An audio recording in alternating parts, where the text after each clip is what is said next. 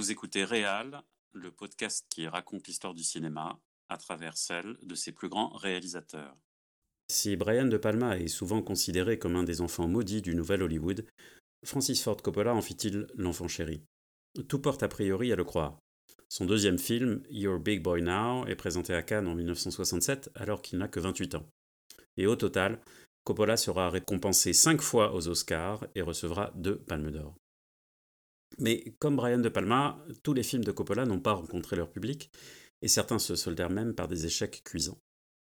Francis Ford Coppola restera à jamais comme l'auteur de la saga mythique du parrain, et de cette ode métaphysique hallucinée déguisée en film de guerre que fut Apocalypse Now. Mais il est aussi l'auteur de films plus personnels et intimistes comme Les gens de la pluie, The Conversation ou Outsiders, de comédies nostalgiques comme Peggy Sue s'est mariée, de films musicaux comme Cotton Club ou One from the Heart, et même de films de commande sublimés comme Dracula. Malgré cette impressionnante versatilité, deux leitmotifs parcourent tous les films de Coppola, ce que les cahiers du cinéma ont appelé la Coppola's Touch, la grandeur et la déchéance de ceux qui se prennent pour des dieux d'une part, les tensions et les souffrances familiales de l'autre. Coppola est un cinéaste visionnaire, passionné, excessif, parfois tyrannique, souvent mégalomane, et qui résume à lui seul le nouvel Hollywood. Vous l'aurez compris, c'est à Francis Ford Coppola que le deuxième cycle de Réal est consacré. Nous espérons que vous prendrez autant de plaisir à l'écouter que celui que nous avons eu à le préparer. Avant d'aborder l'enfance et les débuts de Francis Ford Coppola, mon cher Pierre, tu souhaitais mettre en lumière la place particulière de ce réalisateur dans l'histoire du cinéma américain. Ce qui est intéressant dans, la cinématographie et l'œuvre de, Coppola, c'est euh, cette façon qu'il a eue de jouer avec un certain classicisme hérité de ses pairs, comme beaucoup de cinéastes, mais aussi avec une touche très avant-gardiste, puisqu'il va euh, questionner le matériau au cinéma euh, vraiment euh, dans sa forme. Il va être l'un des premiers à aborder le cinéma numérique, il va constituer une société qui va être un peu son, havre de paix, son, son, son, Xanadu créatif à lui avec American Zotrope. Et puis c'est quelqu'un qui a un point commun avec De Palma, c'est l'approche très euh, théâtrale qu'ils ont eu de leur métier. Et c'est euh, une façon de travailler que Coppola conservera euh, tout au long de sa carrière. Avant de tourner, en fait, il faisait répéter ses, comédiens à la façon de, comédiens de théâtre. Il y a une théâtralité dans la narration de Coppola qui est vraiment marquante et flagrante quand on regarde ses films. Donc Francis Ford Coppola, il est né en 1939 à Detroit, à Détroit. Ses deux parents sont tous deux d'origine italienne et sont tous les deux artistes. Sa mère Italia a joué dans plusieurs films muets de Vittorio De Sica et son père Carmine était compositeur, flûtiste et chef d'orchestre. Alors, Francis a un grand frère, Auguste, qui est brillant, qui est adulé de tous et qui l'admire tout en le jalousant. Et cette euh, relation euh, euh, d'admiration et d'émulation a joué un rôle fondateur et, cardinal dans le développement intellectuel de Coppola. Sa petite sœur, elle, sera comédienne, hein, c'est la Adrienne de Rocky. Talia Shire, pour ne pas la nommer. Exactement. Et sa famille se fixe assez rapidement à New York, euh, dans le Queens. Et la famille Coppola va souvent déménager. Son père euh, cherche un peu le cacheton. Hein. Il, a entretenu pendant très longtemps le rêve de composer des musiques de films pour Hollywood et de devenir euh, chef d'orchestre. Et malgré l'aide de son fils, il n'y parviendra pas vraiment. À 9 ans, comme tant d'autres enfants américains, Francis est frappé par euh, la poliomélite. En fait, il est cloué au lit pendant un an, il est privé de l'usage de son bras gauche, et cet enfant va se créer un monde imaginaire il va lire beaucoup, il va regarder la télévision, il va s'ennuyer, il va découvrir la ventriloquie, puisqu'il était fasciné par une émission euh, de télévision animée par un ventriloque. Et il montre des signes de précocité artistique, puisqu'il va réaliser ses premiers courts-métrages en 8 mm dès l'âge de 10 ans. Alors à côté de ça, c'est un élève moyen, timide, passionné par les microphones, avec lesquels il espionne ses proches, comme euh, Brian De Palma le fit avec son père, comme on l'a expliqué et, détaillé dans le premier cycle de notre podcast. Il n'y a pas de hasard. en effet. Et ses camarades de classe se moquent de lui et le surnomment Science, ce qui est un sobriquet qui n'est absolument pas flatteur dans la bouche d'enfants de cet âge. Coppola il va changer d'établissement scolaire plus de 20 fois. C'est un élève peu assidu qui va sécher souvent les cours pour aller à Manhattan voir des films avec son grand frère avant qu'il ne parte pour étudier à UCLA. Poussé par son père, il s'initie au tuba et on le plaint. Et grâce à ses aptitudes, il va obtenir une bourse d'études pour rejoindre une académie militaire pendant un an et demi où il côtoiera le très jeune Donald J. Trump. Alors je ne sais pas si c'est aussi une marque de prédestination, j'en sais rien. En tout bah, cas, le, principal c'est qu'il s'en évite détourné. Voilà, exactement. Et il va intégrer l'université Hofstra à New York en 1956 pour y suivre justement des études de théâtre, où son talent va littéralement exploser. Il va monter des pièces chaque semaine, il va créer une comédie musicale, il va écrire, il va créer un workshop sur le cinéma et obtenir de nombreux prix et honneurs. Et il y rencontre également Pierre, James Caan, avec qui il tournera à de nombreuses reprises et qui va euh, être un des acteurs fétiches de Coppola. Oui, un acteur fétiche de Coppola et puis surtout un acteur phare euh, des, années 70. Dans l'œuvre de Coppola, il est essentiellement connu pour être euh, un des frères de Al Pacino dans la saga du parrain, puisqu'il euh, incarne le personnage de Santino Corleone, euh, surnommé Sonny. Ce rôle répond euh, quelque peu à, son, à son enfance, puisque James Caan, il est, il est né dans le quartier du Bronx, même si n'est pas issu d'une famille italo-américaine, et d'ailleurs, ça lui sera reproché lorsqu'il jouera dans le parrain, puisque lui, il est issu en fait d'une famille juive d'origine allemande, donc, euh, il, commence euh, sa carrière euh, par le théâtre, mais dès 66, il est quand même dirigé par un très très grand metteur en scène, puisqu'il s'agit de Howard Hawks, qui le fait tourner dans Eldorado. Kahn, il a un peu cette figure à l'époque d'acteur en vogue dans, dans, les années 70. On se rappelle de lui puisqu'il a incarné un sportif un peu violent dans le Rollerball de Norman J. Wilson. Il a également joué dans, dans Tueur d'élite. Il va jouer dans cette super production américaine qui est Un pont trop loin. Il va même tourner avec euh, Claude Lelouch pour euh, deux films, dont Les uns et les autres. Il va être repéré par Michael Mann, autre très grand metteur en scène américain en 1981, qui va le faire tourner dans The Thief. Euh, et puis il va retrouver Coppola en 87, bien plus tard. Puis il va finir sa carrière euh, il va rebondir un peu puisqu'il va, il va tourner dans le dans l'adaptation du film de Stephen King, Misery. Il va rencontrer James Gray qui va le faire tourner dans The Guards. Il va rencontrer Lars von Trier qui va le faire tourner dans, dans Dogville. Il va y avoir aussi le, thriller de, de, Christopher McQuarrie qui était le, le, scénariste de Usual Suspect qui va le faire jouer dans Way of the Gun. Donc euh, voilà, c'est une espèce de, figure avec un charisme absolument fou qui, transperce l'écran et qui, à mon avis, n'a pas eu euh, la carrière qu'il aurait mérité. Hey, listen to this. The Turk, he wants to talk. He got imagine the nerve on this son of a bitch, hey. Craps out last night, he wants a meeting today. What did he say? What did he say? But the beep, but the bap, but the boop, but the beep. He wants us to send Michael to hear the proposition. And the promise is that the deal is so good that we can't refuse, hey. What about Bruno Tatari? It's part of the deal. Bruno cancels out what they did to my father. Alors à l'époque, Francis Ford Coppola, il se destine donc plutôt au théâtre, mais tout bascule en cette même année 1956. Lors d'une projection au MoMA, il va découvrir Sergei Eisenstein, qui va lui donner l'envie de devenir réalisateur immédiatement. Et l'esthétique du cinéaste soviétique marquera fortement le sens du montage et l'art des gros plans qui sera développé par Coppola tout au long de sa carrière. Alors Coppola, il va obtenir son Bachelor of Arts en théâtre en 1959 et fort de son brillant parcours, il va partir en Californie pour étudier le cinéma à la UCLA Film School.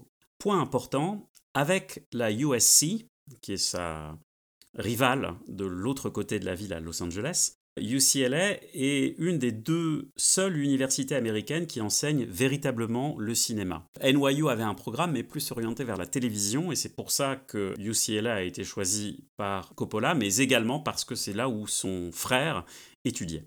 En fait, cette euh, relative pauvreté de l'offre de cursus spécifique au cinéma est pas très surprenant.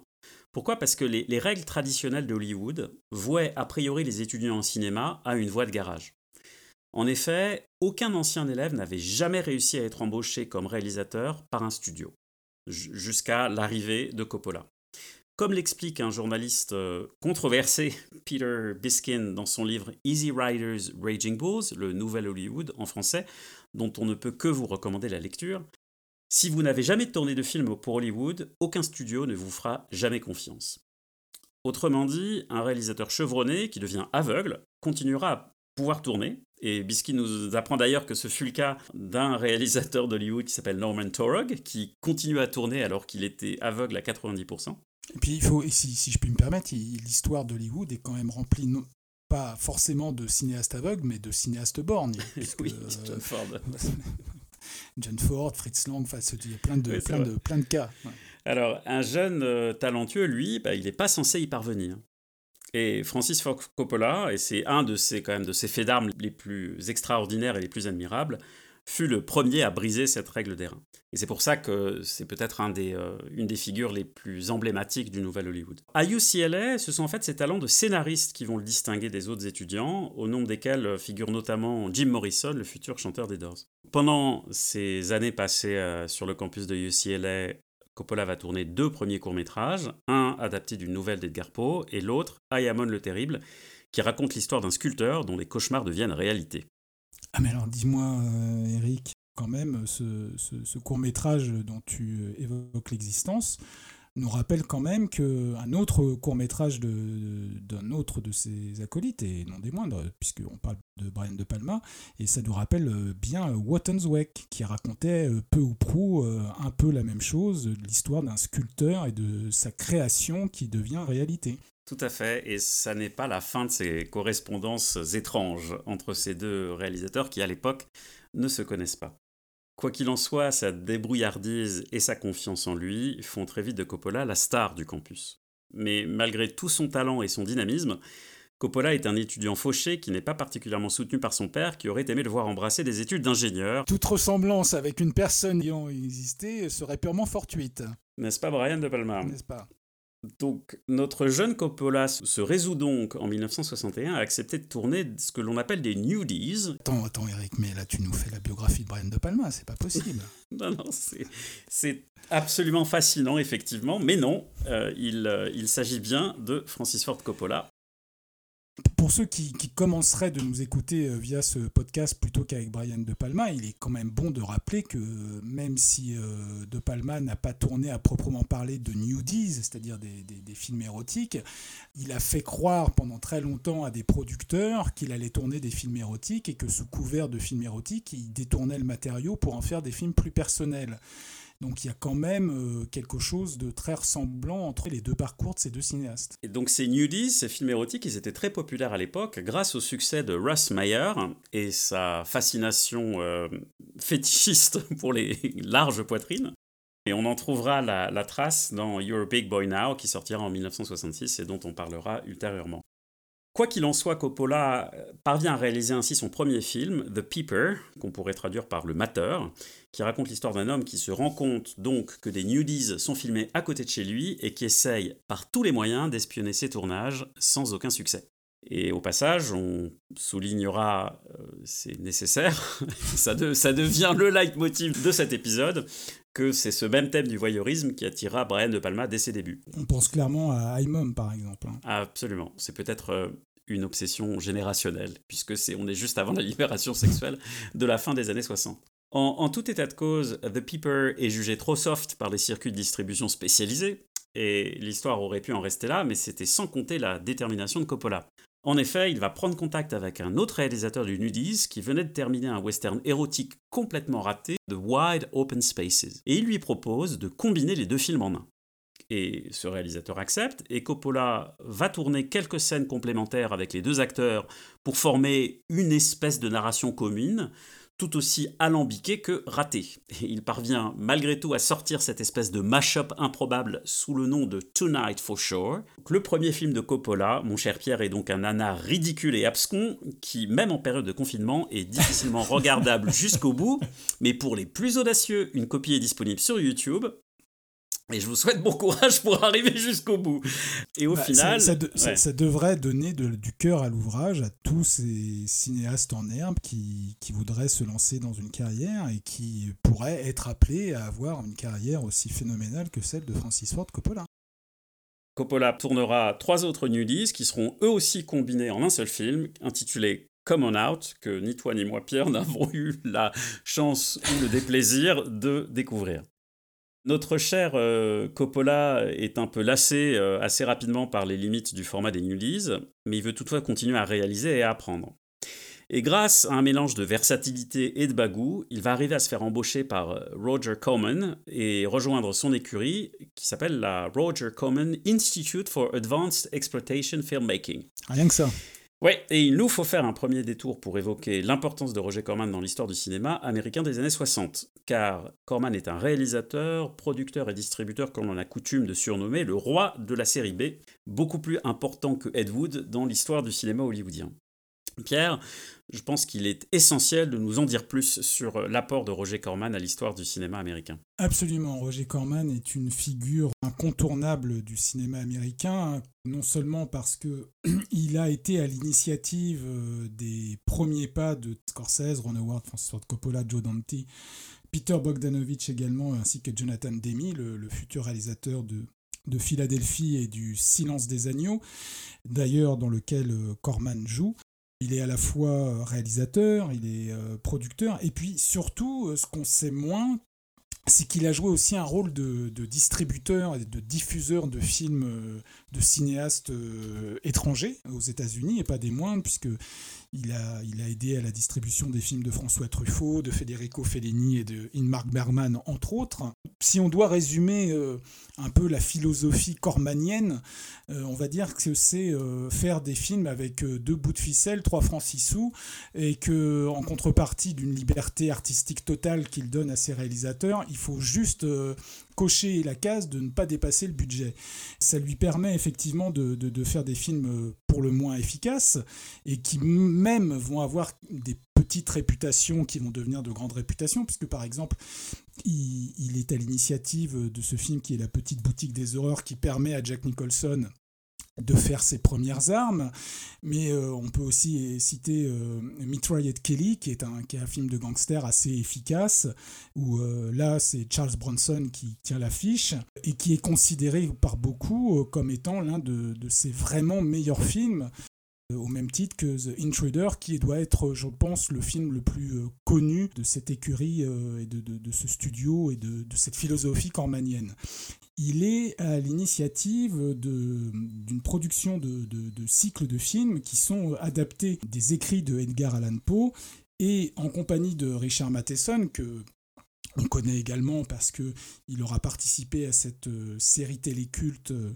Twilight Zone, mais qu'il est aussi euh, à l'initiative du scénario de Duel, le premier film de Steven Spielberg tout cas le premier film exploité en salle en Europe, puisque, on le rappelle, Duel de Spielberg est un téléfilm à la base. Donc avec l'aide de, ses scénaristes, mais aussi euh, de Charles Beaumont, de Charles Griffith ou de Fred Crosby, il, va, il, va, il va initier un cycle tiré d'Edgar de, de Allan Poe, et il ne s'entoure pas que euh, de grands scénaristes, puisqu'il va choper euh, l'ancien chef opérateur de euh, Murnau, ce qui n'est quand même pas rien. Ça va lui permettre de mettre en scène un de ses acteurs fétiches qui est Vincent Price, mais il va faire tourner également Peter Lorre ou Boris Karloff, Basil Rathbone.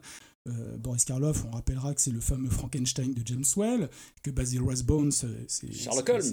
Le, Sherlock Holmes du chien des Baskerville. et de toute une série de, films. Hein. Il y en a 6 ou 7, je crois, des films de, Sherlock Holmes par, euh, par oui, oui, Voilà. Et, donc, et dans ce cycle, il y a des films euh, qui, qui parlent. Le plus connu étant, euh, bien évidemment, la, chute de la maison Usher, qui inaugure ce cycle d'Edgar Poe, suivi du, du Masque de la Mort Rouge, de l'Empire de la Terreur, de la Chambre des Tortures, et puis il y a le Corbeau également, qui est euh, une adaptation euh, du poème original, et qui là donc euh, met en scène à la fois Vincent Price, Boris Karloff, Peter Lorre et même Jack Nicholson. Et ça se finira avec la malédiction d'Arkham, qui est inspirée pour le coup de, Lovecraft. Et on peut rapprocher ce cycle de récits fantastiques de ce que faisait la Hammer et Terence Fisher à l'époque, avec des budgets moindres, eh bien, on peut dire que ce, cinéma initié par Corman était de la même volée que ce que pouvait faire la Hammer et est rentré quand même dans l'histoire du cinéma.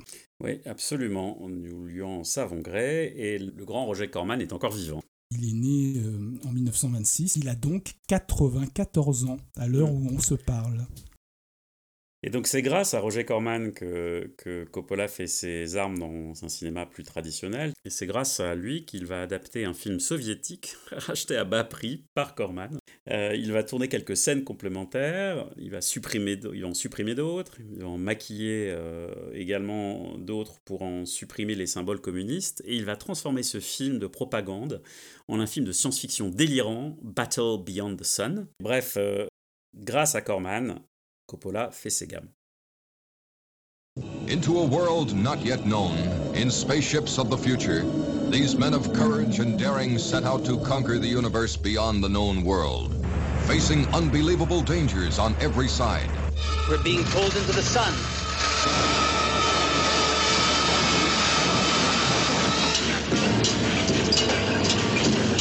Meeting new adventures in undreamed of places. Mars.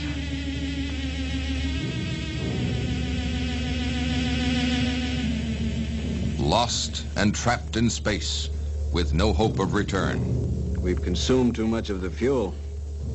But they have not yet faced the ultimate horror the planet Astar has to offer. Look there!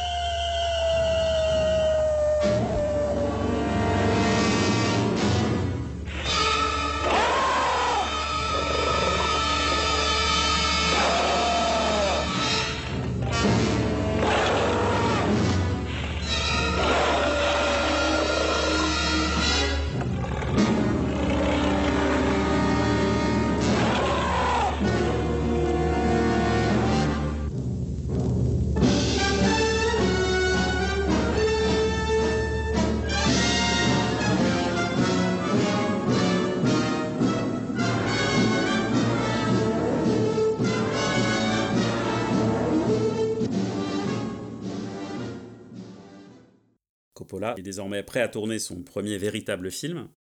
Et ce sera chose faite avec Dementia 13, sorti en 1963 grâce à Corman, et dont nous parlerons lors de notre prochain épisode de Réal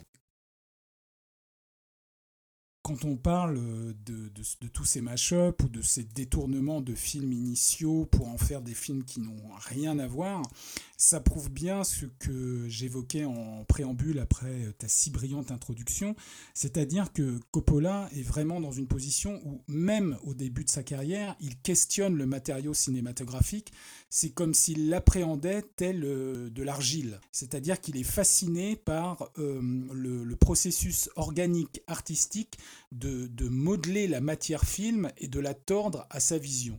Et ça, c'est quelque chose qui va le suivre euh, tout au long de sa carrière. Par exemple, quand il euh, va aborder euh, la troisième partie du Parrain, que le studio Paramount n'avait de cesse de lui demander, il faut savoir qu'à l'époque, Coppola était en train de travailler sur une version du Roi Lear.